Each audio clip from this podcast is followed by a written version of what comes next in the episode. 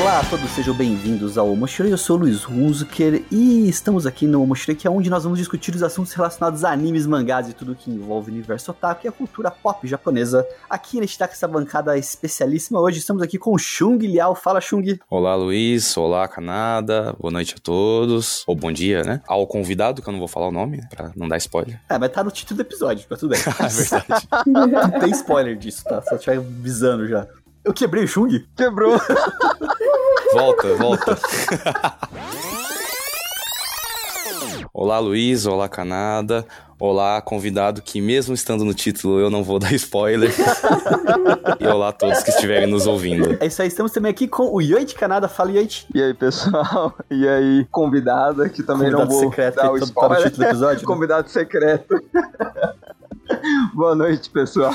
E o convidado secreto, que não é tão secreto mais, né? Estamos com a Jennifer Nakabayashi. A Jennifer, que é nutricionista, ela tem uma página no Instagram que ela fala sobre nutrição. Tudo bem, Jennifer? Como é que você tá? Tudo bem, gente? Eu sou Jennifer Nakabayashi, sou nutricionista formada pela Universidade de Brasília. Queria primeiro agradecer pela oportunidade de terem me chamado para participar desse podcast. Vou falar bem rapidinho, de forma geral, sobre o meu trabalho. Eu trabalho com comer intuitivo e nesse padrão de trabalho a gente não prescreve geralmente uma dieta, dizendo o que, que a pessoa tem que comer e que tanto que ela tem que comer. É um trabalho mais a longo prazo, onde a gente pensa nas sensações do corpo, como a fome e a saciedade, a gente aprende a identificar o comer emocional e a gente vai associar tudo isso a conceitos de nutrição gentil. Então eu tenho esse Instagram profissional, onde o foco é associar animes às questões da alimentação, porque eu acho que a gente se identifica mais quando a gente vê os exemplos naquilo que a gente aprecia, né? No meu caso é os animes, que é uma coisa que eu gosto muito, então eu tenho usado animes aí para ajudar nesse papel de conscientizar as pessoas a respeito da alimentação. E o endereço é nutri.jennifer.nakabayashi. Isso, a gente vai deixar o link aí da Jennifer na descrição do episódio. Então, se você se interessou, quer conhecer um pouquinho mais da página dela, você vai na descrição desse episódio e vai lá estar todas as informações para você estar acompanhando. Muito obrigado por aceitar o convite, viu, Jennifer? A gente tava até Que falando aqui no, em off com você, né? Que eu acho que o Chung, né, Chung? Você já falou sobre o seu perfil antes, né? Já Isso. trocou figurinha sobre ele. Apareceu. Apareceu tal, a gente ficou, a gente ficou vendo tal, a gente manda pra uns amigos e tudo mais. E é muito interessante a abordagem que você faz exatamente disso daí, né? Você trata a alimentação não como algo restritivo, né? Mas uma forma muito mais educativa na forma de tratar isso, né? Então isso é bem legal. E divertida. E divertida porque envolve lá os nossos animes e por isso que a Jennifer está aqui hoje pra gente tentar agregar um pouquinho sobre animes, nutrição, comida, o que, que isso tem a ver, como que a gente relaciona as comidas dos animes e tudo mais. Só reforçando também, se você está aqui acompanhando o Mochilei e fala, mas poxa vida, eu quero saber sobre os integrantes, sobre os episódios, sobre as coisas que estão acontecendo do podcast, você pode acessar também o nosso Insta, tá? O nosso Insta é o arroba lá estão todas as informações para você estar acompanhando o Omoshiroi.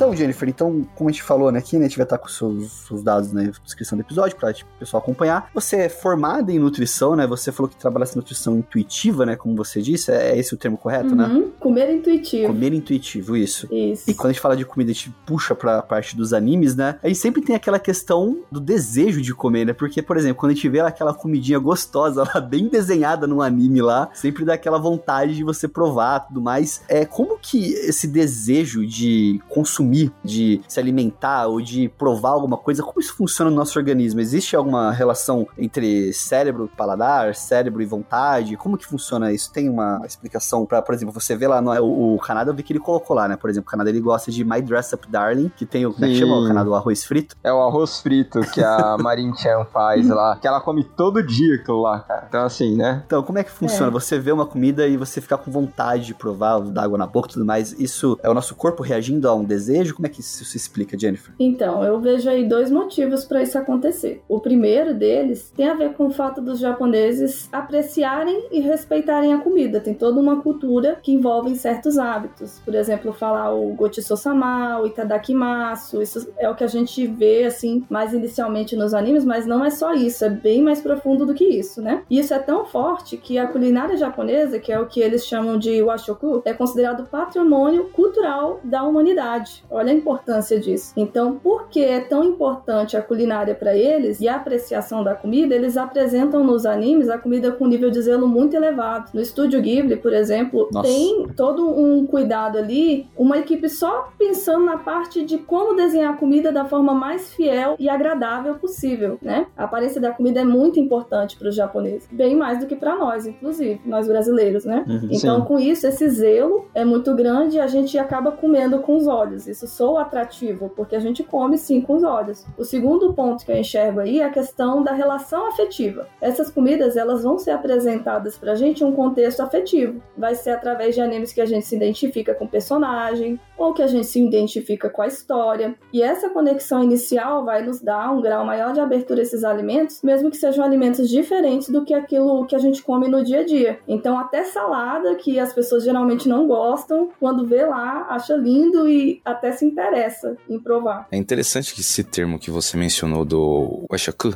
a importância que os japoneses dão para isso, né? Que tem toda a questão da tradição de cuidado com o alimento, né? Os detalhes de na hora de preparação de um alimento. Isso. Eu vi que tem toda uma questão muito mais importante, né?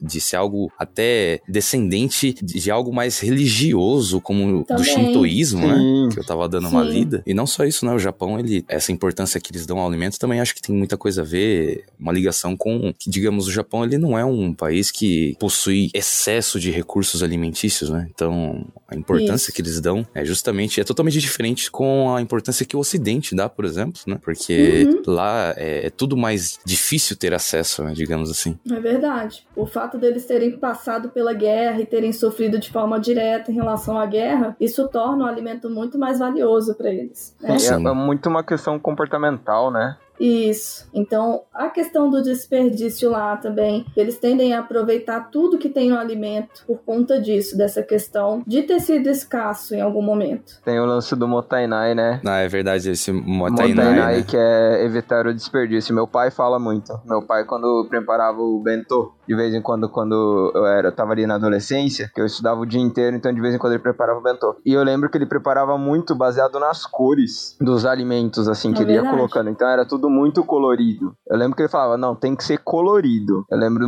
assim, claramente dele falando bastante. Então, o bento, ele tem que ser colorido. para você saber se tá equilibrado aqui, ele tem que estar tá colorido. Se tiver bem colorido, tá tudo certo. eu acho interessante a questão do colorido, mas não só a questão do colorido. A questão do, do modo de preparo, que sempre é incluído uma coisa cozida, com uma coisa crua, com uma coisa frita, porque cada tipo de preparo vai trazer em evidência a absorção maior de um nutriente, em comparação aos demais nutrientes. Sim, o, o, meu pai costumava preparar muita coisa a vapor. Ele colocava muita coisa ou a vapor ou cru mesmo. E às uhum. vezes até evitava tirar a casca, assim. Que ele falava muito que se não perde muitos nutrientes, que não é legal, muita coisa acaba indo embora junto com a água se você cozinha na água direto. E é assim, é ele não é estudioso nem nada assim. Ele é muito baseado no conhecimento de cultura que ele tem mesmo, sabe? Do preparo da comida. Mas isso tá muito enraizado, né, o Canadá, na, na cultura japonesa em si, né? Mesmo que não tenha estudado nada, mas a, a importância, o detalhe que a cultura japonesa dá à preparação do alimento chega a ser absurdo, assim. Chega a ser até, por exemplo, dá a entender, assim, que eles tratam o alimento com um certo tipo de respeito respeito à forma da preparação. Então, eu acho que mesmo que, uhum. por exemplo, seu pai não tenha estudado especificamente sobre um alimento em si, mas isso está muito enraizado na cultura, né, eu acho. Eu vou falar uma coisa aqui muito interessante a respeito disso, porque tem tudo a ver com o link em relação ao comer intuitivo, porque a ideia do comer intuitivo é que todos nós nascemos sabendo comer.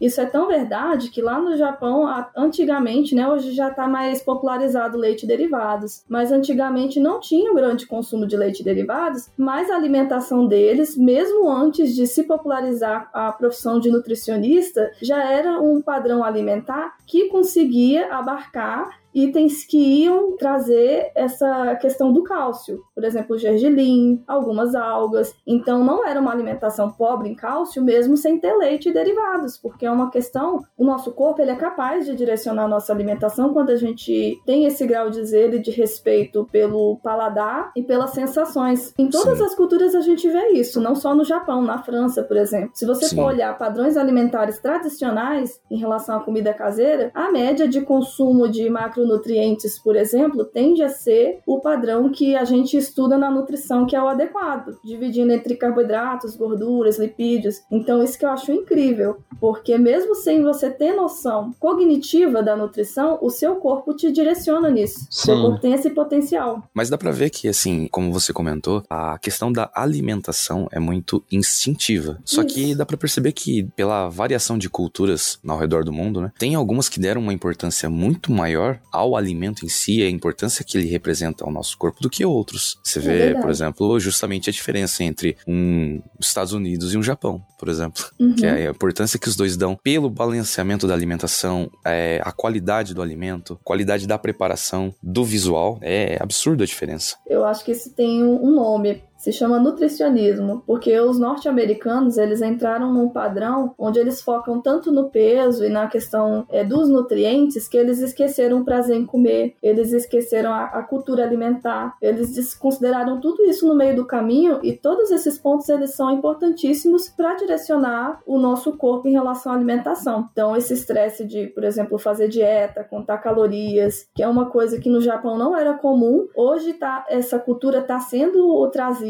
para as escolas japonesas, essa questão da restrição, de cortar carboidrato. E os japoneses, os adolescentes que antes não tinham, em gerações passadas, não tinham uma incidência muito grande de compulsão alimentar, de comer emocional, eles estão começando a apresentar esses mesmos sintomas que são problemáticos e que são comuns na cultura dos norte-americanos. Nossa. Porque eles estão absorvendo essa, esse padrão ocidental de olhar a comida só como nutrientes. É, isso é um pouco o efeito da globalização também, né? Acaba tendo acesso a outras Uhum. culturas, né? É. Talvez. Sim, é o que eu já vi muitas vezes acontecer de alguns conhecidos meus que moraram um tempo no Japão e depois vieram pra cá. Duas coisas que eu ouvi eles reclamando bastante, que foi sal e açúcar. E Nossa, no... aqui é um exagero, né? É, Uhum. exatamente. Eles falam que aqui a comida perde o sabor. Você sente só o sal ou só o açúcar. E que você não sente o sabor do alimento em si. Que depois de um tempo, se você vai comer o alimento sem aquela mesma quantidade de açúcar ou de sal, parece que tá sem gosto. Mas na verdade não é que tá sem gosto, é que o seu paladar Uhum. É, tá. você polui seu paladar, né? né? E aí, Jennifer, é, tem alguma.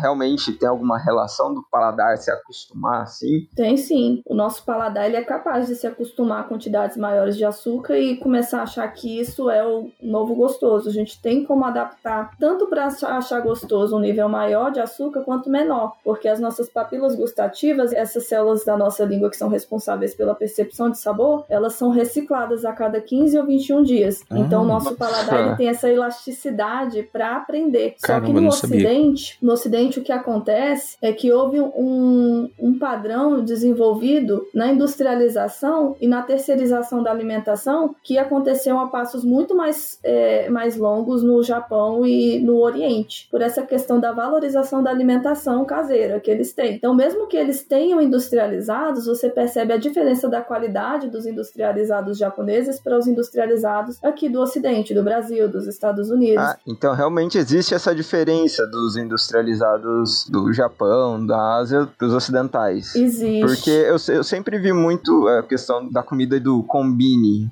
da comida do combine. Uhum. É. Você fala, ah, mas é, é um preparo rápido. Lembra, a, a gente acaba associando muito, pelo menos eu sempre associei muito ao miojo, aquela comida Uhum. rápida, né? Mas então, se assim, eu não, não tenho muita ideia, mas se fosse colocar numa balança o, o menos pior ou o melhor em si, de fato, os industriais asiáticos, eles são mais, não sei, bem preparados, não sei.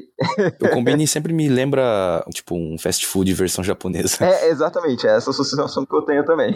Eu vejo diferença, porque o combine japonês ele foca muito em fornecer marmita. Então ainda Ah, tem sim, essa é. questão da comida é caseira. verdade. É né? verdade, é verdade. Tem os obentos, né? Isso. Tem os bentos, é. E muitos japoneses consomem esses bentô, né? Diferente daqui, que quando você chega numa loja de conveniência, você não vai ver uma opção caseira. O máximo que você vai ter uma, de opção ali é um salgadinho frito e pronto. Realmente. Ou sanduíche, que já é uma coisa mais processada, porque o hambúrguer já vem pronto pra você, o pão já vem pronto pra você, tudo já vem pronto. Então não chega mais a ser uma coisa de padrão caseiro, né? Canadá, eu acho que isso aí é muita influência dos animes, cara. Porque eu acho que nos animes, quando fala de combine, é é comida bem rápida, tipo miojo, bolinho, doce. Não mostra tanto essas partes dos bentôs. Sim. Nos animes, quando mostra com beans, então acho que a gente meio que criou essa visão por causa É. disso, entendeu? Mas realmente tem os bentôs que eu não lembrava. Eu também Talvez não porque lembrava. São públicos diferentes, né? Sim, Adolescente e adulto. Adolescente vai querer mais coisas mais doces, coisas mais besteiras, e Sim, o adulto sim. vai querer mais comida de sal. Sim. E tem a ver com isso também. E quando a gente fala também dessa alimentação deles lá, né, que nem a gente comentou, já tem as restrições da alimentação daquilo que eles têm disponível, que é por onde meio que vai se criando ali o, cardápio, né, daquilo que é consumido. Então, a gente acaba vendo muito nos animes muitos, muitas comidas de derivados de frutos do mar, muita coisa baseada em arroz, né, tudo mais. Essa alimentação que a gente fala dos asiáticos ali, que ela tem essas restrições, às vezes por questão de disponibilidade mesmo tudo mais, ela tem algum impacto também de consequência positiva ou negativa em cima disso também, Jennifer? Olha, eu acredito que não. Tem outras culturas além da, da japonesa, como por exemplo a cultura mediterrânea, onde a fonte principal de proteína é peixes e frutos do mar. Então eu acho que tem aspectos positivos e negativos. Por exemplo, são alimentos que têm mais ômega 3 disponível pra gente. Aqui na nossa cultura. Cara, ômega 3 eu lembro da Top Term na hora.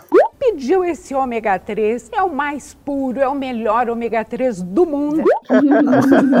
Quem não lembra, né? Beijo, Araci. São os memes. Então, acho que ômega 3 aqui, pelo menos para quem não consome tanto peixe, que quem não tá tão ali no litoral do Brasil, que consome mais carne e ovos, ômega 3 é um pouco mais difícil assim, de se conseguir através da alimentação. Enquanto que lá, por conta desse padrão de comer mais peixe e fruto do mar, o ôme- ômega 3 está mais disponível, que é uma gordura que é importante para a nossa saúde. Agora, um, um aspecto que eu acho que seria negativo é que tem alergia relacionada a frutos do mar. Então, se a pessoa está ali naquele contexto onde frutos do mar é o que se come e ela é alérgica, ela tá bem ferrada, né? Vai sofrer muito. Sim. É, eu não posso, já sou alérgico a camarão, já ia pra caceta já. É, Mas dá pra perceber que a cultura aqui é da carne vermelha e secundariamente o frango, né? Não, Isso. não, não tem muito costume do consumo de peixes e frutos do mar, a não ser no litoral, como você falou, mas é uma porcentagem muito baixa em relação ao Brasilzão, digamos assim. Até que na Amazônia, no Pará, também tem mais consumo de peixe também. É, eu acho que aqui pro Para interior mim- de São Paulo também tem um consumo de peixe relativamente bom por conta da quantidade de rios doces que tem, né? Então eu acho Uhum. que aqui pro interior, Mato Grosso talvez também, É. Mato Grosso ali é a região. Possivelmente. Mas eu ainda acho que é uma cultura muito escassa, assim, de... É, se considerar o todo, né, do país. Sim, Sim. você vê a cada 10 pessoas aí, a maioria não, não, não gosta de peixe, assim, tem uma boa parte que não, não, não tem o costume tem de gente que consumir. não come, não come mesmo. Tem gente que não come totalmente. É, e tem alguns que até comem, mas é quando vai, sei lá, num restaurante de comida japonesa. Só. O que é, às vezes. Então, isso que eu ia falar, o contrário acontece pra eles, né? Porque pra eles, por exemplo, ir numa churrascaria, Ah, é. é. só num restaurante, em um evento especial, é é um negócio assim completamente fora da curva, que é mais ou menos o que acontece aqui pra gente, né? Exato, que pra gente é muito mais caro essas coisas. Quando a gente fala, por exemplo, da questão de comida, né? Que a comida, na verdade, ao, ao pé da letra, ela é energia pro nosso corpo, né, Jennifer? Uhum. Ela é fonte de energia. A gente tem um, um padrão, vamos falar assim, de personagens de anime, que são aqueles protagonistas de shonen, né? Um Goku, da vida, um Luffy, que é aquele cara que ele é forte, ele usa, ele é muito elétrico e come pra caramba, né? Então, a alimentação, ela, ela tem uma relação também com os animes quando a gente pensa na forma de lidar, né? Porque se for pensar pra fazer tudo que os personagens fazem, é ter que comer um caminhão de comida mesmo, que é muita energia, né? Sim. E, e a gente tem até aquela relação do Ki também, né? Que a gente fala que a- o Ki, que é a energia do Dragon Ball, tudo mais lá, não deixa de ser uma energia também pro nosso corpo o alimento, né? Sim, é verdade. O alimento pode ser fonte de energia. E, assim, no caso do Goku e do Luffy, ele é uma gula também, né? Sim. É. Eu não sei como que. Muita Não gula. sei como que o, o, o Toriyama aí e o, o Oda pensaram nos personagens, mas pode ser que pro universo deles faça sentido. Faz de conta que eles são ectomorfos. né? Eles se curam muito rápido, né? É, então, são tudo-. Tudo ectomorfo, tem que comer um monte, treinar, que senão, senão eles vão ficar magrinhos. É, a gente tem que lembrar que é metabolismo de um Saiyajin. É, então, assim, né? É, Saiyajin, Isso, talvez faça sentido mesmo. É, talvez a questão da Gomu Gomu também tem alguma relação, né? Sei lá. É, É, exatamente. O Luffy tem sérias questões alimentares, viu? É, tem. Porque a pessoa. Vamos jogar na mesa Eu então. O acho. que, que, que, que o Luffy fez de errado aí? Vamos lá. Gente, desde assim, ó, spoiler, né? Pra quem não assistiu. Desde sempre a gente sabe que as Akuma no Mi tem um gosto horrível. Todo mundo que come faz a careta lá, quer vomitar. E aí ele come, dá um, uma mordida e continua como se fosse a coisa mais gostosa do mundo. Me diz se a pessoa não tem problema. É, Tem a ausência concordar. de paladar. Acho que ele até fala, né, que é, é ruim, mas continua comendo É. deliciosamente. É né? muito estranho. Isso é horrível, eu quero continuar comendo. Não tem Muito problema. ruim. Muito bom, nota zero, né? Mas que nem que o Luiz falou, essa questão de, comer, esses personagens que comem, que lutam, que treinam e tal. Mas o Luffy mesmo, por exemplo, ele sempre pede carne. Carne. E a proteína tem uma relação direta aí, né? Ao atletismo, digamos assim, ao, treino, É. à força e tal. Acho que os orientais estão começando a entrar no padrão excessivo de, de consumo de proteína que tem aqui, Proteínas. né? Eles estão Ah, começando é, é, a, a aqui- reproduzir isso nos animes, Sim. né? Esse estereótipo. Sim. Porque, na verdade, uma coisa que tem sido muito restrita na alimentação de algumas pessoas que estão preocupadas com atividade física, com ganho de músculo, É, é exato. restringir carboidrato, sendo que, na verdade, a fonte de energia aí não é a proteína. É o carboidrato. A nossa né? fonte de energia é carboidrato, são Hum. as massas. Então não faz sentido essa ideia Dieta da, da zero proteína carbo. excessiva. Cara, dieta É. zero carbo eu acho que é a coisa mais absurda que É os muito nutricionistas mais condenam, não é? Nada, tem nutricionista que gosta. Sério? Mas eu não concordo. Tá, não. é, É, não, é, é, todas tá. as profissões terão todos os tipos de pessoas. Sim. É que eu já escutei pessoal, nutricionistas da área, falando que Uhum. dietas cetogênicas, essas coisas assim, não são a melhor opção. Olha, a dieta cetogênica tem um contexto de saúde ou outro ali onde tá tendo pesquisa que pode ser útil, como no caso de epilepsia e alguma outra questão de saúde, né? Mas para a população em geral, não é uma boa indicação, não. Principalmente quando as pessoas É. fazem por conta própria também, né? Tem muito disso, né? Exato. O cara vai lá no WikiHow, descobre um- como fazer uma dieta zero carbo no WikiHow e vai lá e faz. Tem até aquele meme, né? Eu tô fazendo dieta zero carbo há 30 dias e tô super bem. Aí você olha a cara da pessoa, a pessoa tá parecendo o Chernobyl, assim. O cara parecendo um Walking A Dead. gente vê que a pessoa É. tá com problema, tá aprendendo com o Ruff. Não, mas a, gente fa- mas a gente falou, a gente falou aqui de questão de dificuldades e transtornos alimentares, né? A gente também tem outros personagens aí, por exemplo, o Naruto lá com o seu lamenzinho, o El do Death Note também, que é os docinhos, né? O, O é, é, o El tem uma L. forte tendência a diabetes aí também, né? O Ryuki, ele é mais saudável porque ele gosta da, da É isso que eu maçãzinha. ia falar agora. O, o Shinigami é mais saudável do que o cara.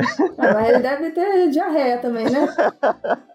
Vai saber. Mas eu lembro, eu lembro que, assim, aí eu não sei se é coisa de ado- do meu grupo de amigos adolescentes tá muito errado também, mas é, sempre tinha aquele negócio depois que lançou Death Note, né? Das pessoas meio que imitarem ali o L, assim, tipo, o frio calculista ali da época, né? É, isso não era só no seu grupinho, não. Era moda mesmo. Porque meu grupo era era parecido moda. com o seu também, cara. Você também tá condenado do mesmo jeito, igual. É, é verdade. Viu? É mesmo a bolha social aqui, gente. Não dá, É, não. Não dá pra comparar, não. Mas daí criou esse mito, né? Não, vou comer doce, co- tipo, pra ajudar no raciocínio. Existe alguma coisa que tenha de estímulo relacionado a isso, Jennifer? Que não necessariamente o doce, mas alimentos que ajudam no raciocínio, ajudam em sinapse ou qualquer coisa nesse sentido, assim? A gente tem que pensar, quando a gente fala de benefício na alimentação, a gente não pode pensar em coisas isoladas. A gente tem que passar a pensar mais no contexto alimentar por completo. Então, sim, um padrão alimentar saudável vai te trazer mais produtividade, mais concentração, mais rendimento nos seus estudos. Agora, essa ideia aí de consumir doce para estimular o cérebro é furado. Porque, na verdade, o que acontece, assim, não é problema comer doce em si. Doce é uma coisa que é permitida e, po- e possível dentro da alimentação, até mesmo de pessoas diabéticas, né? Aí vai variar a questão de frequência, quantidade é, e o contexto de consumo, porque mesmo que eu esteja consumindo uma quantidade que é tranquila, se eu estou usando o doce como uma forma de lidar com as minhas emoções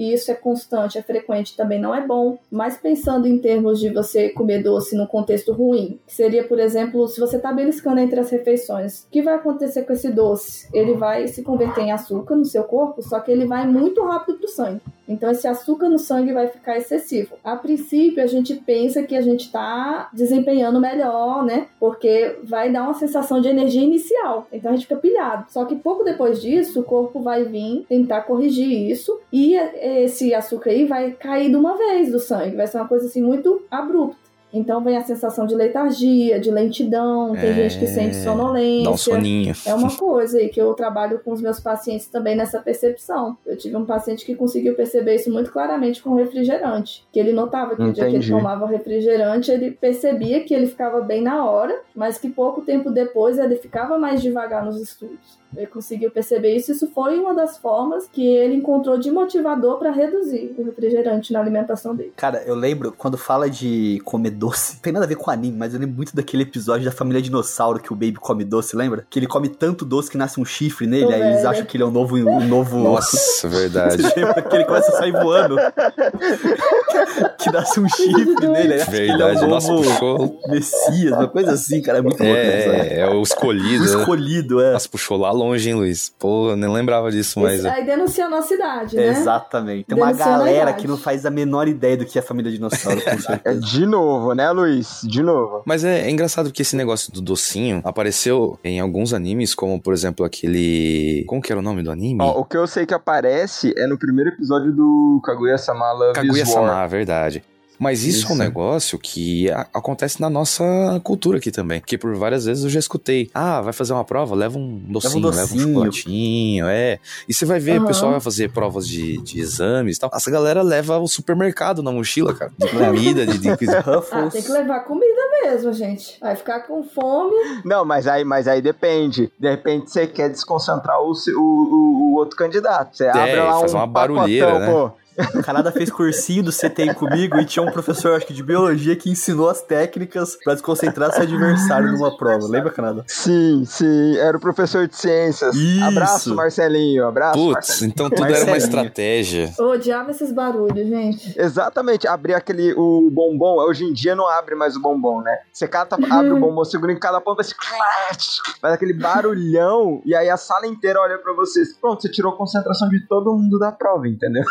O bom é que minha concentração vai embora rápido, mas volta rápido também. Ah, então É. olha aí, ó, vantagem. Mas você pode ver que se tornou comum. Tipo, todo mundo, todo, todo, todo mundo leva e faz um barulhão. Você não pode falar nada, porque meio que, ah, não, ele tá buscando o melhor desempenho dele na prova. Deixa ele comer o docinho dele. Cara, é meio absurdo isso, mas enfim. Então é um negócio que não tá só na cultura dos animes. Isso veio, né? Tem muito, já apareceu nos animes sim, mas já vi isso por aqui também. Mas como a Jennifer falou, não é bem assim. É, porque a gente olha só o agora, né? No agora dá essa energia. Só que é tipo 5, 10 minutos depois Qual a consequência, né? decaindo, né? Vem, vem um soninho depois. Dá um soninho da hora? É, a sonolência. Mas agora, aproveitando, né, que o Luiz comentou sobre o Naruto, que comia lamen, etc. É engraçado porque existem os dois lados de uma moeda, né, na cultura do Japão. Que você percebe, por exemplo, que eles consomem muitos alimentos ricos em sódio, Uhum. frituras. É, eu ia comentar isso. É, não, é muito, é realmente tem é muito, muito disso lá. absurdo. É absurdo. É absurdo. Só que ao mesmo tempo, dá a impressão que os japoneses têm uma alimentação muito mais balanceada do que a nossa, que a gente acaba se preocupando mais com esses detalhezinhos de, ah, eu não vou comer fritura. Ah, isso mais agora, na nossa geração, né? Eu digo, ah, eu não vou comer fritura. Ah, eu não vou pegar esse alimento que, nossa, olha quanto de sódio que tem. Os japoneses parece que não ligam não, tanto. Vê um X-Tudo e uma Coca Diet. Não, é alguns, não, não, alguns. É que eu sou uma pessoa que acaba encanando um pouco com isso, entendeu? É, eu também, Chung. Mas só que você pega a cultura do Japão, eles não se preocupam muito com isso. É fritura, é sódio, mas ao mesmo tempo a alimentação deles parece muito completa. Não sei. Uhum. É pelo menos a impressão que É, dá. mas eu acho que é um pouco o que a Jennifer falou de você não restringir nada, né? Né, Jennifer? Eu não sei se eu tô certo ou não. Uhum. É a questão de não restringir. Você pode comer desde que moderadamente. É, você vê que a questão da fritura no, no Japão, os japoneses eles têm um zelo e uma habilidade para fritar as coisas que a gente não vê aqui. Se você for parar para perceber, um lugar onde vende pastel que é japonês que está fazendo, pastel vai sair crocantezinho, é, não vai sair sequinho, porque o problema da fritura não é que a fritura em si, primeiro que a frequência elevada realmente pode levar ao excesso de gordura, né, de consumo de gordura na É, tem tia que tá usando óleo pelo um mês, o mesmo óleo.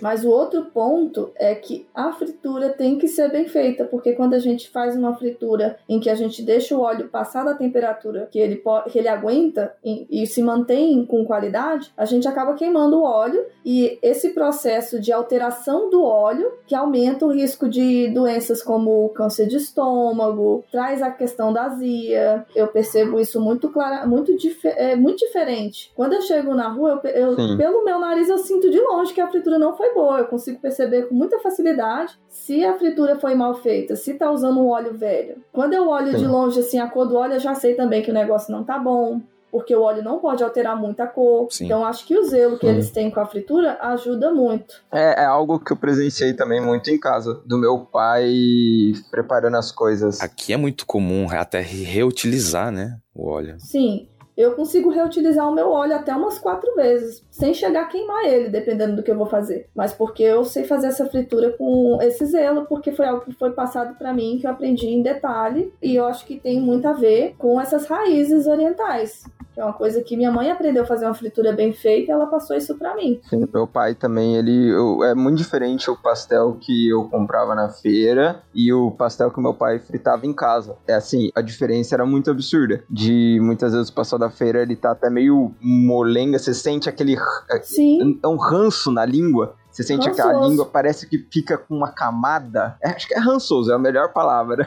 Eu tava explicando isso pra minha paciente hoje. Que fica grosso, o óleo vai ficando é. engrossado, rançoso. É. Lembro até hoje uma vez que a gente tava, eu e meus primos, a gente foi fazer uma janta na madrugada. A gente falou, nossa, vamos fazer uma coisa pra comer, né, tal. Eu fui lá e fiz um pãozinho, presunto, queijo normal, pá. Meu primo falou, ah, vou fritar umas batatas. Uhum. Eu falei, tá, mas você sabe fritar? Não sei, porque tem um óleo aqui, ó. Ele puxou o óleo, eu falei, cara, esse óleo aí já era, né? Falei, não, não. O óleo tá cheiroso. Ele cheirou. Tá cheirando frango o óleo, tá cheiroso. Falei, cara. Meu Deus.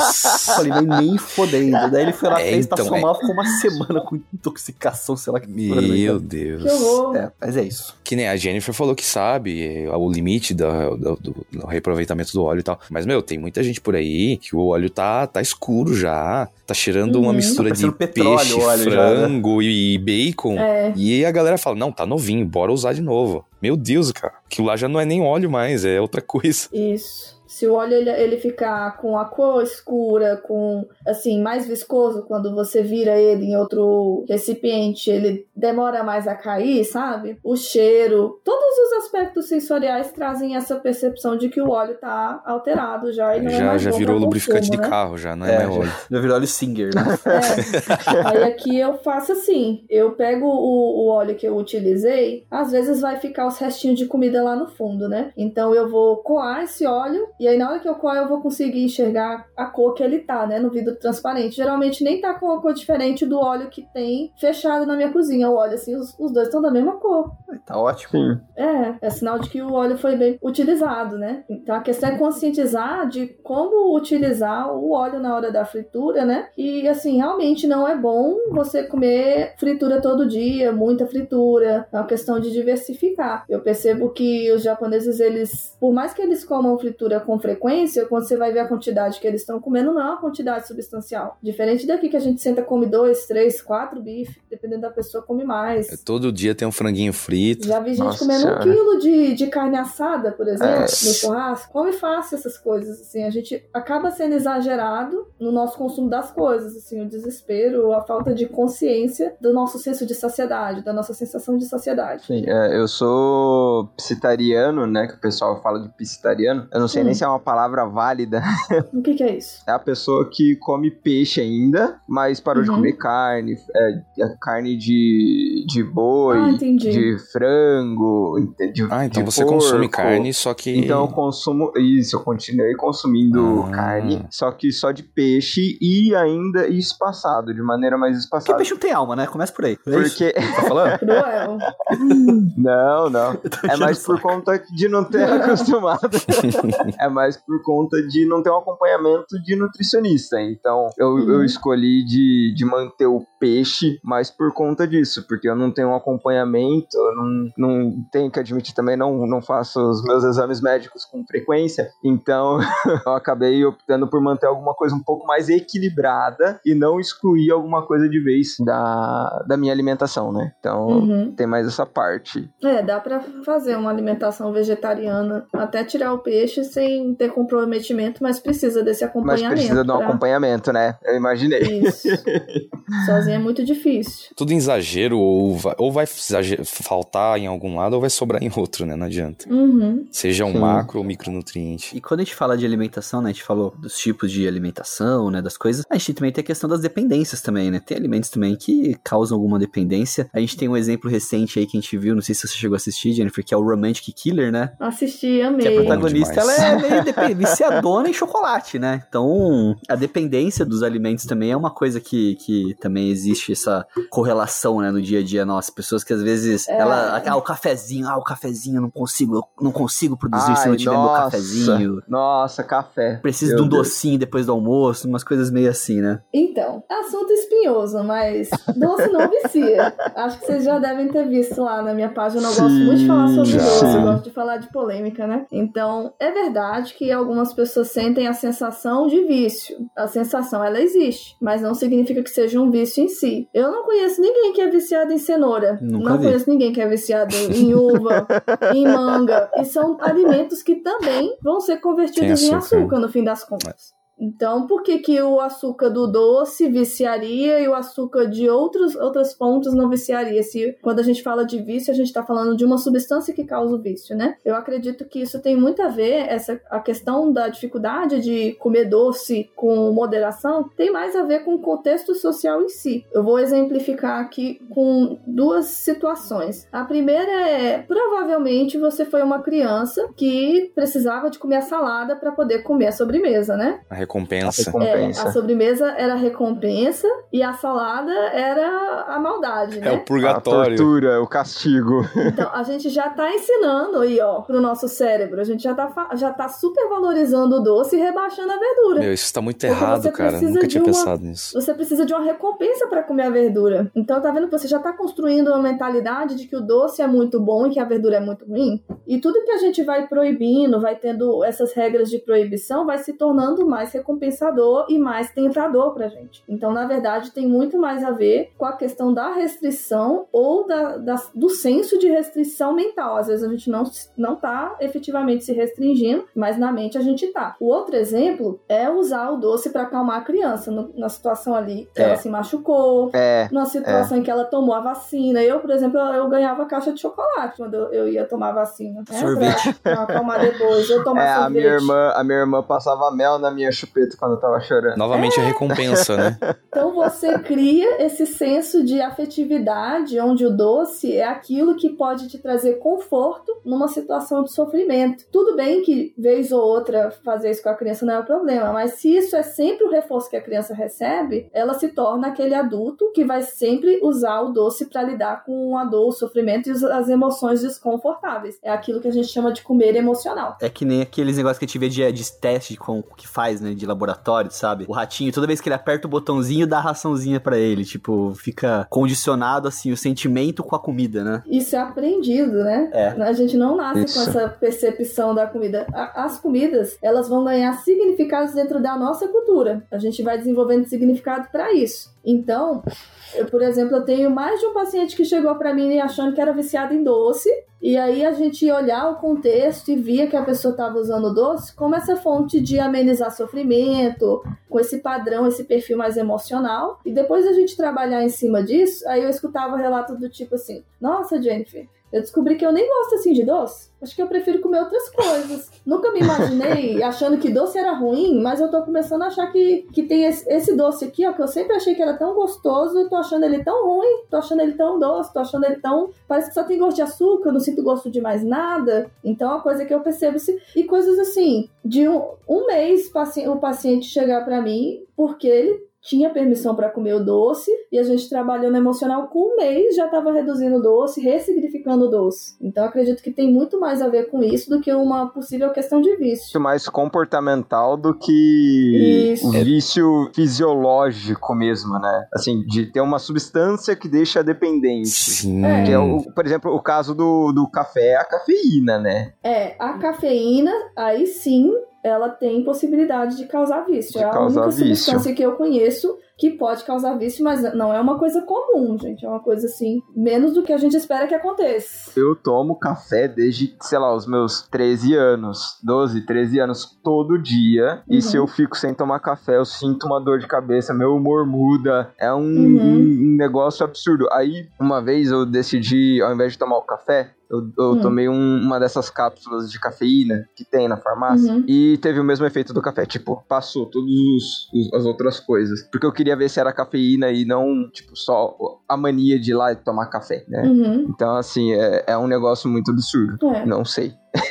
É, agora esse negócio que nem a, do açúcar ser totalmente comportamental, cara, nunca tinha pensado nisso. Começa tão cedo. Ah, o símbolo que você entrega pra uma criança de recompensa faz total sentido. Mas é por isso que eu bato na tecla que, no fim das contas, um dos maiores problemas da humanidade é o ser humano ter se tornado dependente demais da dopamina. Porque o açúcar, acho que o que vicia a pessoa, no fim das contas, por ser comportamental, é, na verdade, o- a sensação de, re- de dopamina que ela vai ter na cabeça por ganhar o Uhum. docinho. Não é nem o doce em si, né? É a, a- É. a forma como ela direciona isso. Tem aquele livro lá, Geração Dopamina, né, que fala muito sobre essa questão de como a gente não gerencia o nível de prazer que a gente Não. tem no nosso dia através de, de alimentação, de atividade física, de todo tipo de recompensa aí que a gente pode ter e que isso- acaba gerando prejuízos. A gente se torna muito Sim. dependente do prazer que as coisas nos A nossa geração proporcionam, tem acesso muito fácil a tudo isso, né? né? Uhum. É aquilo de a, a gente. Nós somos seres muito primitivos para uma,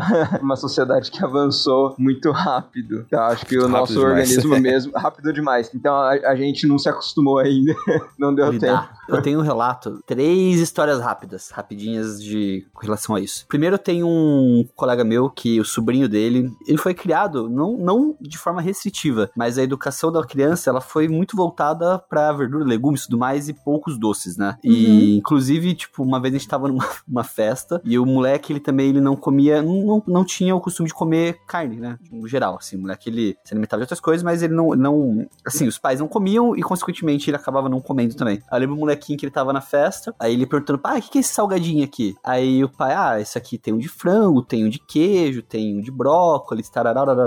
Aí ele pegou um de brócolis na mão, ele falou, posso provar esse de frango? Ah, pode. Aí ele pegou, o moleque mordeu, ele fez uma careta, assim, tipo, quando ele mordeu o salgadinho de frango, ele, não, não gostei. Pegou de dois de brócolis e foi embora com dois de brócolis na mão, sabe? Tipo, que é o. Ó, é o costume da infância. Quando eu era criança, uma vez eu peguei e dei um show, né, pros meus pais, meu- minha- que eu não gostava de comer tomate. Não gostava de comer tomate, pô, tomate, pô, achava ruim. Ah, mas não gosto de tomate, não quero. Não, tem que comer, é gostoso, faz bem pra saúde. Minha mãe fez, sei lá, uma carninha com um tomatezinho no meio. E eu peguei Uhum. falei, eu não vou comer isso aqui, eu não quero comer tomate. Eu falei que eu não gosto. Cara, minha mãe, ela simplesmente ela chegou perto de mim, não comeu o prato e foi embora. Falei, cara, não vou comer o tomate, né? Tô saí bem nessa. Ela voltou com um prato com dois tomates inteiros. Falou assim: ou você come esse tomate, ou você nunca mais come nessa casa. Adoro tomate. Isso é muita crueldade. Tomate, top 10 alimentos. Tratamento de choque, velho. E minha mãe também, uma É. vez, ela, ela, ela usou da mentira pra me, me, me, me guiar, porque eu tinha o costume de, sei lá, condicionar, sabe? Ah, vai no mercado, o Canadá sabe, tinha o Walmart aqui em Bauru, né? Tipo, vai Sim. no Walmart, tem que comer uma casquinha do McDonald's. Vai em tal lugar, tem que comer tal coisinha aqui. E sempre assim, né? Sempre. É, é. Uhum. Lugares condicionados a um alimento. O Walmart tinha aquele cookie. Que era o que você Isso. ganhava um cookie. A criança ganhava um cookie na padaria do Walmart. Isso. Olha só, fidelização do cliente. Que a criança sempre vai ficar no pé, bora lá na padaria. Vamos no Walmart. Exatamente. Aí eu, uma vez, eu peguei pra minha mãe e falei, eu tava doente, né? Aí minha mãe foi na farmácia e falou: ah, vou te dar, vou te comprar um. Acho que era um sorvetinho pra mim na farmácia e tal, né? Que tava meio ruim no dia. Aí eu falei, pô, fui na farmácia, ganhei um sorvete. Eu fui de novo na farmácia e falei, mãe, eu quero um sorvete. Ela falou: não, não, não, não pode. Mas por que não? Porque o sorvete da farmácia tem remédio. Cara, eu Ah. acreditei nisso por muitos anos, sabe? Muitos anos. Tanto que uma vez eu fui sair com meus amigos e falei, eu vou pegar um sorvete aqui. Eu falei, mano, não pode, sorvete tem remédio aqui. Aí, eles, não, não tem, você é louco? Eu falei, mano, pô, minha mãe falou, velho, pra mim, se minha mãe, você acha que ela vai mentir pra mim? Ela falou, não, eu falei aquilo porque se eu falasse pra você que, tipo, pegar, toda vez que eu fosse na farmácia, você vai querer pegar um sorvete, não é assim que funciona. Falou, não sou, ela falou assim, não sou rica, então não se vira. Então, tipo, Já pensou o adolescente no meio dos outros adolescentes Que- falando isso? É. acho que eu com 18 Nossa, anos assim, ó, não pega sorvete aí não, mano, tem remédio. que que é isso? A farmácia fez geladinho de soro sabor laranja, Com- velho? que bom com Dorflex, né, sabor Dorflex. Mas aí tem muito aquilo que eu falei da do condicionamento, né? Tipo, é, situações que, que eu falei. O incentivo, né? Ah, vou no Walmart, compro um sorvete. Vou em tal lugar, compra tal coisa. Vai em, sei lá, entendeu? Então você vai criando relações no seu dia a dia e na sua, na sua rotina que você fica amarrado nisso, né? Você não precisa daquilo, mas você tá tipo assim, ah, puta, é, é tão tradicional pra mim, é tão, é tão comum, né? Eu vim em tal lugar e pegar tal coisa, sei lá, eu vou, sei lá, no shopping, pego bala, eu vou no cinema e compro uma barra de chocolate. Cada um tem sua tradição e isso acaba entrando numa, num condicionamento do nosso dia a dia também, né? Ah, é verdade. Sim. Acontece mesmo. Acaba ficando mais comportamental, né? Que nem eu, toda vez que eu vou no shopping, eu e a, e a Carol, Lá a gente passa no Fini, exatamente. A gente passa lá na, no standzinho, lá no presenciei isso kiosquinho da Fini e pega. Cara, é doce ruim? Não fala isso, vai que a filho patrocina a gente, cara. Pô, Ah, cara. Ah, não, o doce bom. Putz, Que Fini delícia. é o melhor doce do mundo. Faz o Hum. corte aí, edita esse Não, negócio. realmente.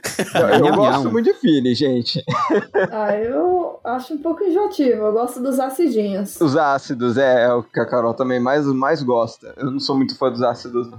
Eu gosto de coisa azeda. Não, o Canadá eu presenciei isso ao vivo e foi muito, foi muito interessante ver. Assim, todo o- conhecimento de lore de doces que ele tem da Fini, assim. Só, é impressionante. Muitos anos, cara, são muitos anos. É que eu sou meio doçólatra, né? Então, Fini Cara- não, não atinge, não bate o feeling. Mas Fini é muito bom, galera. Patrocine nós. Eu vou, eu vou expor o Chung aqui, até na frente da nutricionista, pra ele passar vergonha mesmo. Ixi, O Chung veio passar um final de semana aqui na minha cidade, em Bauru. E, mano, o Chung come pra caralho. Sabe? E assim, eu fiquei chocado, de verdade. Que de verdade. De verdade, que eu achei que eu comia muito. Mas o Chung é aquele cara que, tipo assim, come e assim, magro pra caramba, magro pra caramba e come muito, sabe? Ele deve dormir, ele deve dormir, tipo, fazendo abdominal pra poder, sei lá, o metabolismo dele continuar acelerado. queimar de noite, tudo isso. de é, noite, sabe? genética afeta essas coisas, né? né, mas o Shug come pra caralho. Sim, é, e assim, é costume familiar seu, né? Assim, não, em partes é, que, digamos, é porque eu sou descendente de chinês, né? De chinês adora fazer um estrago com comida em geral, E o né? que, que tem a ver? Então, Aí usando a cultura pra justificar os erros individuais. é, não, é, vamos jogar na família, vamos jogar na família. Não, não, mas brincadeiras à parte, sim. Na verdade, na verdade, na verdade mesmo, isso é algo mais meu. É óbvio que não é assim que funciona. Mas a desculpa que eu sempre dou é: eu sou ectomorfo, se eu respirar três vezes um pouquinho mais rápido, eu já perco um quilo, então tem que comer.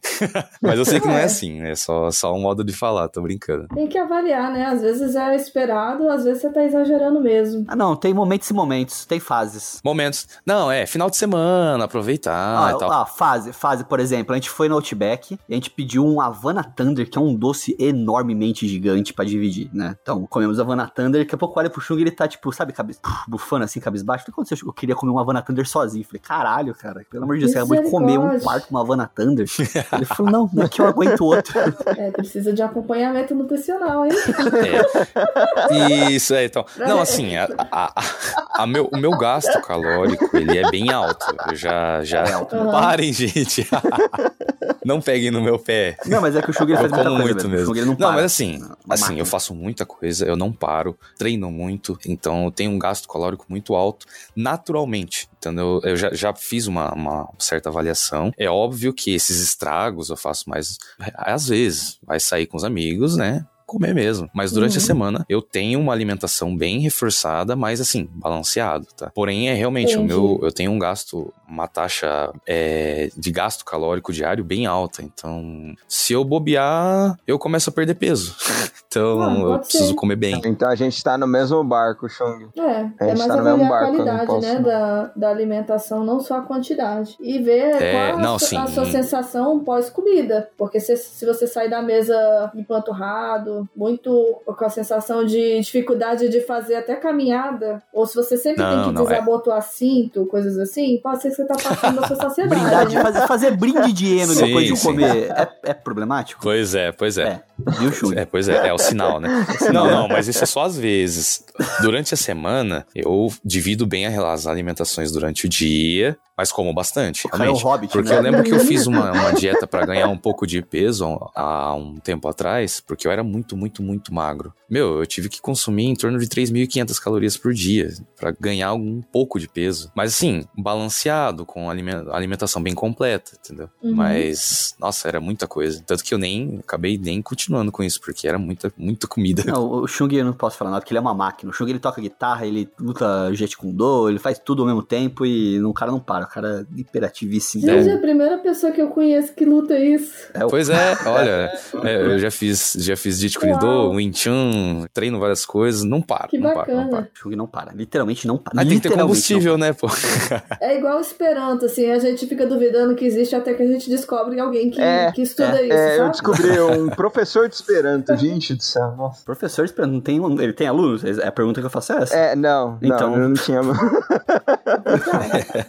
Mas a questão da comida também, né? A gente tem a questão da comer por prazer, que a gente fala, tudo mais, o comi- da comi- da comida mais afetiva. A gente vê, às vezes, nos animes também, né? A gente pensa nesses animes mais futuristas, que nem a gente tem em Cyberpunk, em Planets, as comidas que são aquelas comidas simplesmente de, de nutriente, né? Até uma vez a gente conversando aí o Canadá, né, Canadá? A gente conversou so- que o Canadá falou, cara, se inventasse uma barrinha de alguma coisa que não tivesse gosto de nada, mas que me desse todos os nutrientes possíveis, eu comeria o resto da vida isso, né? É, é porque eu não tenho paladar, né, cara? Então, assim, é, é, pra mim seria ótimo, mas eu imagino que pra maior Como parte assim, das pessoas elas iam paladar? odiar. É, cara, eu, eu, eu tenho uma hipossensibilidade no paladar. Então, por exemplo, eu já comi diversas vezes comida estragada e não percebi que tava estragada. Meu Deus. É nesse nível. De comer coisa azeda e não perceber que tá azedo, sabe? Então, assim, eu não ligo pra comida, eu não tenho uma comida de estimação, assim. Que nem o pessoal Caramba. normalmente fala, ah, nossa, eu tenho vontade de comer macarrão.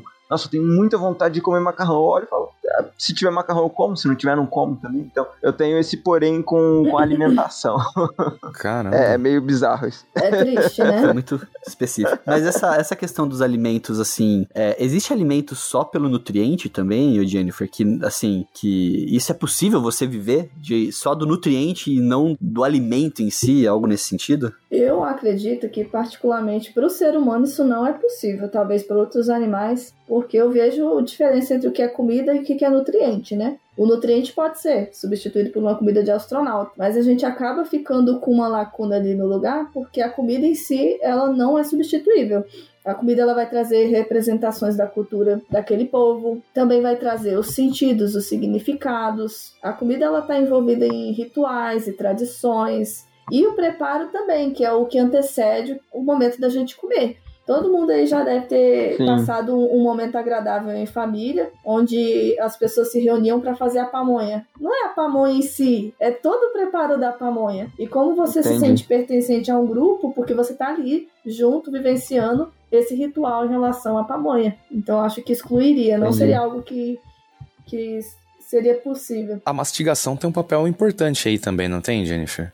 A- As fibras, talvez, não sei, porque o cara vai comer pasta de dente, sei lá, todo dia. Meu, ele vai ficar com fome rapidinho de novo. Você tocou num ponto muito importante, porque a mastigação ela é essencial para a gente perceber que a gente está comendo o cérebro através de um, um período aí de 10 minutos de você mastigando, que ele vai perceber que você está se alimentando. Mas para além disso, tem impacto no nosso sistema músculo-esquelético. Hum, O que acontece? Hoje, muitas pessoas têm problema respiratório pelo padrão alimentar ruim.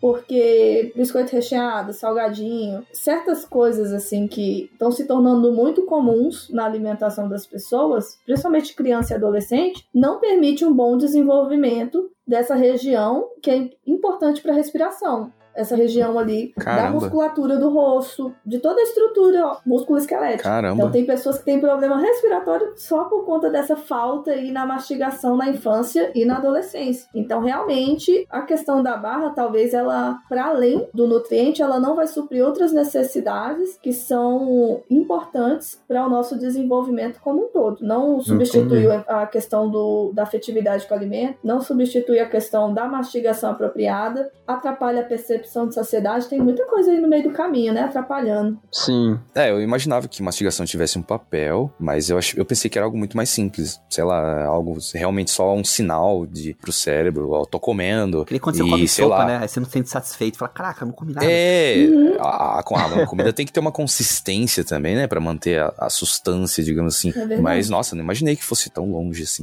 É muito importante. É por isso que eu digo que o, o futuro cyberpunk é uma merda. Você fala que Cyberpunk Se é uma chegar- merda, olha só. É, o, o anime. Olha, não, o anime, não, não, não, não, olha, não, olha, não. O anime é olha. bom. Não vou falar sobre esse anime, tem um episódio pra isso. Eu não cheguei a assistir esse anime. Assiste, é muito bom. Assista. Assiste. é muito bom. Assiste. Mas é, meu, futuro cyberpunk é uma merda, porque se tiver algo nesse sentido, a comida hoje já é muito focada só, algumas comidas, as industrializadas no caso, é só focada em prazer de sabor. Agora o Uhum. negócio vai ser uma pasta de dente que só vai ter um saborzinho lá e olhe lá. Meu, não dá, não dá, sinceramente. Mas pra fechar então o tema aqui, a gente falou de comida, falou de saciedade e tudo mais. A gente tem um anime muito famoso que é sobre comida. Que é a primeira vez que você assiste assim, você assiste com áudio sem fone de ouvido, família sua vai achar Ai, estranho. Deus. Que é o Food Wars. Shokugeki. Chega Tragédia. aqui no Soma. Porque ele extrapola a sensação do prazer com a comida ali, literalmente, né? E, assim, a comida, ela também é uma fonte de prazer, nossa, do ser humano? Ou essa correlação que a gente faz é algo muito mais, nossa, pessoal? Existe alguma Não. coisa científica em cima disso? É muito mais psicológico, comportamental. Realmente a comida é fonte de prazer e no comer intuitivo em si, as autoras desse método estão preconizando a ideia de colocar o prazer em comer, é porque são 10 princípios, né? O comer intuitivo envolve 10 princípios. Elas estão cogitando colocar o prazer em comer ali no centro de tudo isso, porque o prazer em comer é a, a principal força que induz a gente a tomar a decisão em relação a comer ou não, né? Então, se a gente exclui isso da equação, a gente vai ficar aéreo sem conseguir melhorar a nossa alimentação nesse sentido. Então, a gente, em vez de pensar em excluir a alimentação ou o prazer da alimentação, a gente tem que aprender a tornar o ambiente alimentar mais atrativo, que é, por exemplo, deixar a salada mais bonita, temperada, porque se a gente exclui o prazer, a gente não consegue manter mudanças na nossa alimentação a longo prazo. Então, incluir os novos alimentos de uma forma que seja que tenha um contexto agradável, não tipo eu, eu pegar você aí no momento que você odeia o tomate e simplesmente te dar dois pedaços grandão de tomate e fala come. Viu, mãe? Isso só cria uma atmosfera ruim em cima do alimento. A minha mãe, ela disfarçava tudo na comida. Ela picava tudo bem pequenininho e jogava no arroz e misturava. E aquele arroz ficava todo colorido, com um monte de coisa. Uhum. E aí meu pai pegava é, aquele temperinho de arroz japonês. Esqueci o nome agora, gente. Fugiu. Isso, furikake. Ele catava, jogava um pouquinho de furikake assim, O ó. furicaque esconde tudo. É, exatamente. Aí ele ficava assim, ó, tudo colorido. Aí eu comia tudo. Ai, gente, amo furicaque. Aqui é o sazon do... Basicamente. Eu fui frescurento até os meus 5 anos de idade. Hoje eu maceto tudo. Pedrinha mole o Shug tá comendo. Então, basicamente, a gente é capaz de aprender a gostar de tudo um pouco. Eu amo comer verdura. Eu gosto de comer doce, gosto de comer verdura, gosto de comer, assim, uma variedade de alimentos. E não é algo que eu aprendi porque eu fui forçada a isso. Foi todo um contexto agradável, porque na minha família a verdura era tratada como algo gostoso. Não tinha essa, essa ideia de que a verdura tem que ser comida porque é pra É obrigação. saúde, sabe? Não é porque é pra saúde, é porque é gostoso, é porque adiciona sabor no, no prato, adiciona variedade de textura, traz crocância, traz refrescor na comida. Então eu cresci nesse contexto. Eu poderia pensar nisso daí menos o Nigagori, né? Eu não sei se vocês- vocês conhecem como. Eu não sei o nome em português, só sei o nome em japonês. Nigagori. E aí ferrou. Gente, aquilo lá é impossível de comer. É um negócio horrível. Miga agora. É, vocês dão uma googlada aí. Aquele que parece um pepino. Isso, não é? todo enrugado. Ah, Gente, sei. aquilo é ruim demais. Meu pai ama comer aquilo. Eu não consigo chegar Ah, perto. Ruim demais. Não, assim, inviável. Mas tem várias opções de verduras. Você não Ei. precisa. Isso é preferência também. Ninguém é obrigado a gostar de todas as verduras que existem. A gente tem que ter uma paleta aí de cores, de opções de verduras, que vai diferir da do- das verduras do coleguinha e do outro. Não precisa também Sim. ser nesse nível, né? Vingador parece as costas de um sapo, velho. Eu não gosto de berinjela. E eu não me forço a comer berinjela. É, eu eu posso comer uma cenoura, posso comer um tomate, posso comer um espinafre, uma rúcula. Ah, eu gosto de tudo. Não, eu vou, eu vou dar nigagori pra você comer, viu, Chung? Pra você ver só, você gosta. Não, não, não. É, eu não gosto de tudo. É, é, que a gente tá falando de verdura, mas eu não gosto de tudo. Por exemplo, fígado, eu já não gosto. Mas agora de verdura eu como de tudo, eu acho. Até giló, eu adoro. Mas assim, tem dois lados aí, né, também, que nem você falou que ama verduras, legumes. Eu assim, eu como e eu sinto falta para mastigação, uhum. para digestão, a questão das fibras, do frescor uhum. no alimento, mas eu não, não digo necessariamente que eu acho delicioso. Porém, eu preciso comer. Nunca falta. Uhum. Assim, eu preciso da, dos, da verduras e legumes no alimento, senão parece que eu não almocei direito. Parece que faltou é. algo ali. E eu acho que ajuda muito na digestão. Você tem um grau de apreciação. É, é uma apreciação diferente, digamos assim. Isso, mas ainda é uma apreciação. Não é algo que você tá comendo torcendo o nariz. Não, não. Imagina ter que todos os dias comer quatro, três, cinco vezes por dia e fazer disso algo que você não gosta. Ah, não. É, eu não sinto necessidade até. É que eu não, não consigo pegar um alface, um, um, uma cenoura ralada, comer e falar, nossa, que delícia. É, mas eu sinto falta. Mas assim, uma, uma, uma dica que eu dou, que eu percebo que as pessoas têm muito zelo e empenho para ir lá preparar a carne, mas elas não têm esse mesmo empenho para preparar a salada. Sim. Se eu te der uma, uma carne sem tempero nenhum aí, mesmo que eu frite ela, você vai achar ela gostosa? Pois é, pois é. A verdura é a mesma coisa, então a gente tem que, tem que pensar nas combinações que, que ficam gostosas, tem que pensar mais na questão dos molhos, de acrescentar o visual. Então eu, eu vejo que quando entra esse zelo aí, a verdura começa a se tornar mais apetitosa. Eu vou na contramão disso, sabia? Porque eu adoro comer verdura, salada. Tipo, se me der uma bacia de alface, eu como. Só que eu não gosto de temperar. Uhum. Eu gosto do sabor natural. Ô Luiz, ah. a, a, gente pode dar um exposed na Aline? Aline, pode dar exposed na Aline à vontade. Ela não, ela não come. Ela não, não come salada de legume. Salada, né? Não. É, Sério? É isso que eu ia comentar agora. É a salada, é, né? Salada, Aline não come. Foi um parto para fazer. Hoje ela come, só que ela fala assim: eu como salada durante a semana. Final de semana, não como salada. Tipo, então. Um indício claro de que ela tá comendo apenas pela obrigação. Então vale a pena. E ela é fala, pejorativo, observar né? Observar se a forma como ela tá preparando é a forma que ela gosta mais. Eu não gosto de beterraba ralada, mas eu gosto dela cozida. Se eu gosto dela cozida, para que, que eu vou ficar fazendo ela ralada? Ralada. Verdade. Às vezes a gente prova o alimento de uma única forma, numa única apresentação, e porque a gente não gosta daquela forma e daquela apresentação, a gente fecha todas as portas para as outras possibilidades de preparo desse alimento. Sim. É, faz é, sentido. Eu tenho que preparar outras formas aqui. eu já fiz até Caesar salad uma vez. E... e tentar verduras cozidas também. Não tem só salada, tem opções cozidas. Então por isso que a cultura japonesa sai muito na frente, cara. Porque, meu, o visual dos pratos, da, dos bentos é maravilhoso. Uhum. É muito. Gente, aquela maçã parecendo um coelhinho é a coisa mais, é incrível. Mais atrativa. A salsichinha parecendo um polvinho. Nossa. Meu, é incrível. É. Aí você, já, é você vem aqui fofo. no ocidente, você vê um monte de comida jogada numa bacia ali, de qualquer jeito. É. Meu, não, não é a mesma graça. Tipo, o visual importa muito, eu acho. Nós comemos com os olhos em partes também, né? É. Que nem a Jennifer falou também, até o mesmo, até mesmo o processo do preparo também, ele traz uma sensação de, sabe, ah, vou comer salada, joga a salada num balde, joga vinagre, Sim. sal e chacoalha ali como é, se fosse o...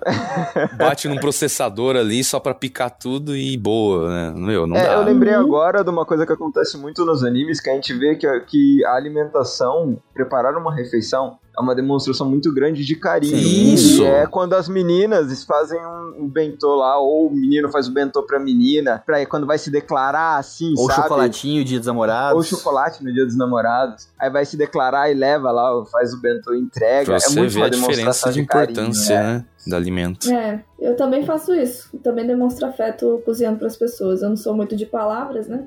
Geralmente a pessoa percebe meu nível de afeto por ela pela comida. Meu, eu acho que isso é muito aos primórdios, assim, é, acho que é muito instintivo. O ser humano, ele precisa olhar o alimento e parecer que aquilo é bom para ele consumir, né? Então, Sim. meu, é instinto de sobrevivência, digamos assim. É, a minha ideia é capaz de né, trazer isso trazer essa ideia da apreciação de volta. Meu instinto falhou miseravelmente. você nasceu bugado. quebrado. Ou talvez você só não tá prestando atenção direito nele. É. Você tá no modo automático. Com toda certeza. Eu acho que tem muito mais relação com isso. É, então, no fim, comida, ela não é só nutriente, comida ela Sim. faz parte do É, nosso dia a dia, sim. mais do que te imagina, né? A gente às vezes trata a comida como se fosse apenas, sabe, obrigação nossa, né? Eu preciso almoçar, eu preciso jantar, mas ela tem uma relação afetiva Uhum. muito grande, ela tem importância muito grande no convívio nosso no dia a dia, até mesmo nas relações com as pessoas, né? Familiares, pô, um, uma, ah, um, é muito comum, vai, você é como namorado, onde é que a gente vai? Vamos sair pra jantar, vamos sair pra... Isso tudo vai criando relações e vai criando memórias também, né? Sobre a importância que a comida tem pra nós. Sim. Jennifer, eu tenho que te parabenizar, assim, absurdamente pelo trabalho que você vem fazendo na página, porque, meu, é, assim, é algo muito diferenciado. Eu Sim. lembro que quando apareceu pra mim no Instagram, eu imediatamente já copiei a página e já mandei pro, no grupo dos amigos aqui, o Luiz, eu mandei e falei, meu, olha essa página, olha que negócio absurdo, eu nunca vi alguém fazendo isso. Utilizar algo que a gente aprecia tanto da cultura pop japonesa, os animes, né? E adaptar tão bem para as instruções, né? Dentro da nutrição. Eu achei um negócio genial, genial. Eu lembro que você abriu uma caixinha de perguntas, inclusive, Uhum. perguntando se, ah, se eu devo. Será que eu devo continuar? Assim, eu fui uma das primeiras pessoas que entrou lá e comentou. Falou, não, você tem que continuar fazendo isso porque é um diferencial enorme, principalmente para gerações mais jovens, mas também para nós que consumimos animes há, sei lá, muito tempo. Né? Meu, é um absurdo a criatividade que você teve, então, parabenizar. E eu queria saber também como, como surgiu isso, é, é, como foi o processo criativo, como que deu estalo em você, assim. Ai, muito obrigado, viu, pelo tanto de elogio, fica até sem graça.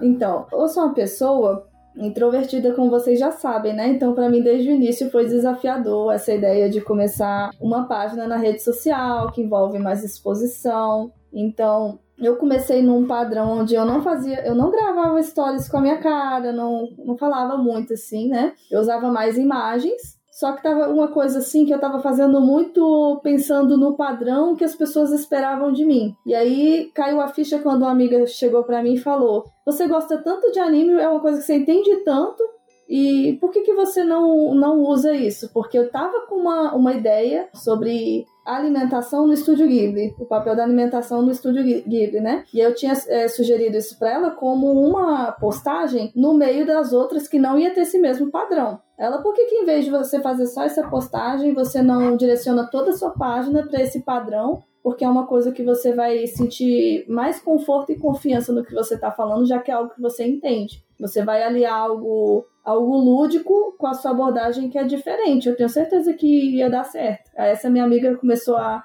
a me, me botar pra frente, falar Incentivar, vai né? que vai dar certo. Me incentivou até dizer chega, me incentiva até hoje, né? Cara, Porque às vezes bate assim a, a bad, Sim. eu fico na dúvida. Mas eu, eu sinto que realmente tem ajudado muito. Tenho- recebido feedbacks, né? Então a ideia da página é justamente trazer essa percepção da comida não mais como a nossa inimiga, como, como algo ruim, como algo, o risco potencial, e sim como algo normal e através dos conteúdos conscientizar sobre certas coisas que não são óbvias para a maioria das pessoas em relação aos padrões alimentares. sim, Uma sim. coisa assim mais geral. É incrível porque você agiu dentro da, da margem de conforto que você estava buscando e é um negócio que, meu, atinge nós, mas nós que consumimos anime há muito mais tempo. Mas eu acho que isso traz uma linguagem que vai fazer muito mais sentido pra molecada mais jovem que consome anime e que vai ver um negócio desse, vai ver uma postagem temática dessa e vai chamar atenção. Ela vai ter aquele chamariz de atenção dos segundos necessários pra ela olhar a É. postagem e falar: Nossa, olha que legal, é do anime e tal. E ver que tem todo um, um conteúdo por trás daquilo, entendeu? Então eu acho que isso vai atingir muito mais pessoas. É, é genial. Sobre nutrição, já tem vários profissionais falando, mas dessa forma como você aborda, eu acho que é um diferencial muito Exatamente. grande. Então, Sim. É o legal que eu me divirto nesse processo, assim, acho importante a gente ter respeito pela forma como a gente é, porque Sim. eu cresci ouvindo que eu tinha que ser é, daquele jeito, de fazer muitas caras e bocas, falar mais alto, agir como é esperado, como que a pessoa introvertida costuma agir. Então, ver esse crescimento da página, assim, me trouxe essa sensação de, nossa, eu posso ser eu mesma e mesmo assim ajudar as pessoas através desse conteúdo. Boa. Não preciso ser outra pessoa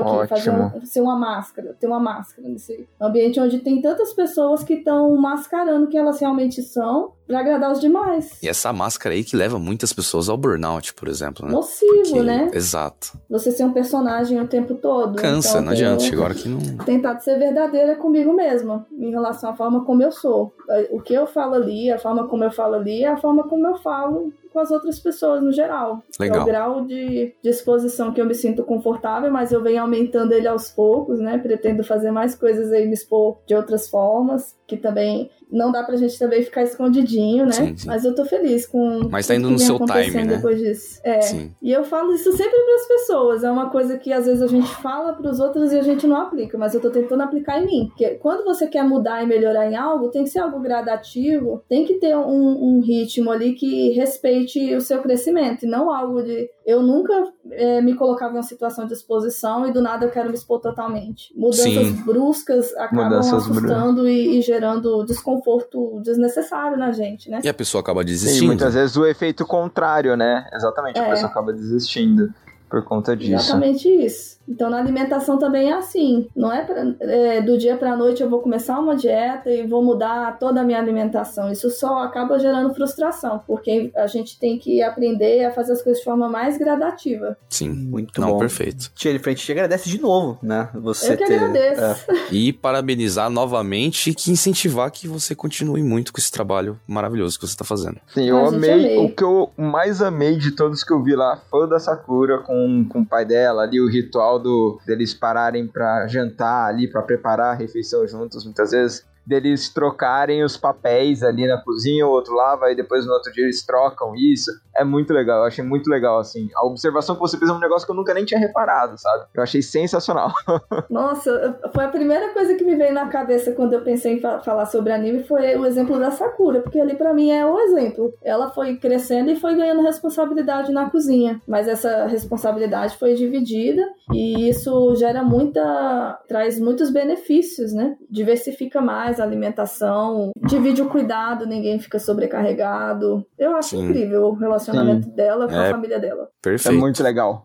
Jennifer, só reforçando então, muito obrigado novamente por aceitar o convite. Você quer novamente falar para suas redes sociais, pro pessoal que acompanhou aqui o episódio, que lá no começo esqueceu, né? Já tá até esquecido, pessoal, pra lembrar aí qual que é onde as pessoas podem te achar. É arroba nutri.jennifer Nakabayashi. Isso vai estar de E aí, novo. boa sorte pra escrever o nome. Isso, mas vai estar na descrição do post, vai estar fácil. A pessoa vai clicar, vai cair direto na sua página pra pessoa seguir. Ah, tá tranquilo fácil. então. tá? Cresci com gente errando meu nome, gente. É, mas é, eu errei sem querer também quando eu falar com o pessoal, mas é porque eu sou bem burro também. Isso que eu ia falar agora. eu também não sei pronunciar o seu. É, não, tudo bem, tá tipo trocado.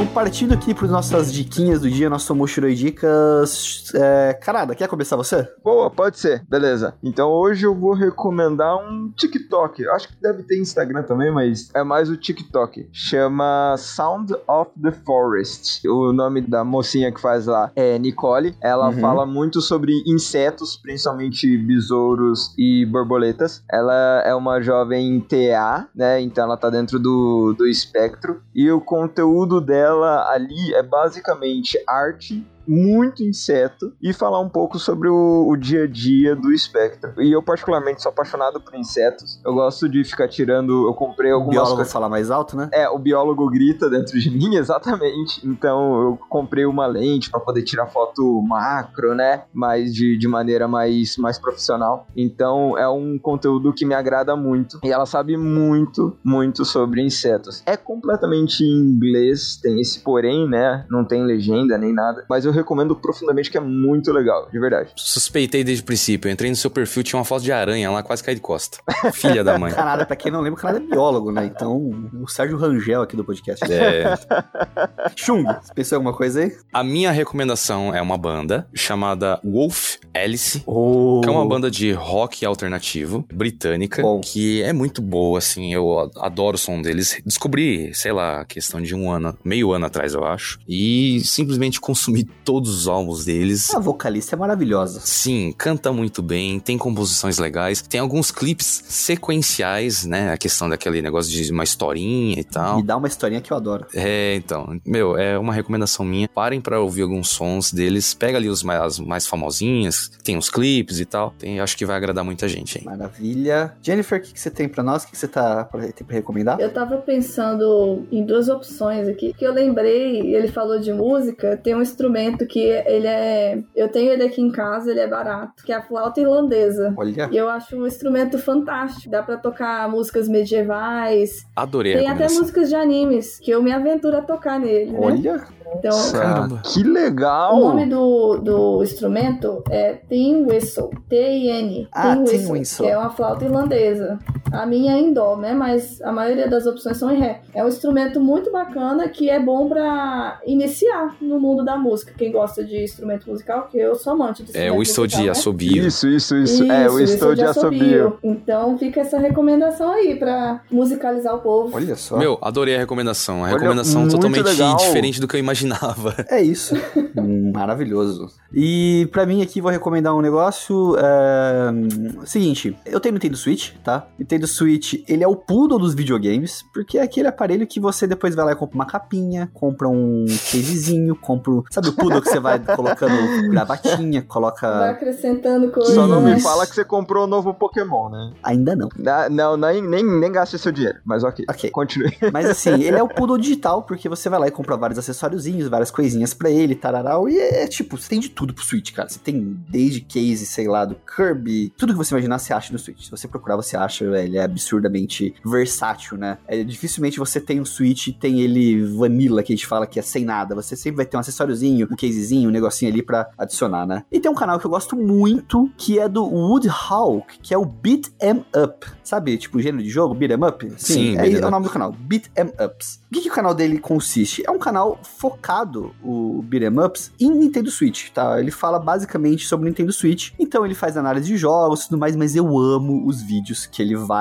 sei lá, no, no, no eBay, no, na Amazon, e compra os acessórios mais esdrúxulos possíveis e testa. Então ele já comprou, por exemplo, um acessório que era uma corda pra você jogar jogo de pular corda no Switch. Meu acessório Deus. que era tipo, sei lá, um livro que você guardava Switch dentro de um livro pra você colocar na estante, coisas nesse sentido. Muito eu bom. amo o Woody Hawk. Eu amo o Woody. Os vídeos dele são maravilhosos. Ele é muito carismático. É, assim, é, sem sacanagem, ele é uma inspiração pra mim até na forma de abordagem, de comunicação, tudo mais, porque ele é muito sincero no que ele fala e ele fala de um jeito muito claro e muito agradável. Você se identifica e, assim, quem começa a assistir os vídeos do Beat'em Ups e começa a se identificar com o jeito dele de falar as coisas e tudo mais, você cria, cara, parece que você, parece que você, eu, eu, juro, eu juro pra você, eu espero sair vídeo novo dele que parece que é um amigo meu que eu tô conversando de novo, sabe? É muito bom os vídeos dele, é muito absurdo como ele consegue se comunicar bem e o quão divertidos são os vídeos. Então, fica a recomendação, o canal Beat 'em Ups, canal lá no YouTube, tá? Ele tem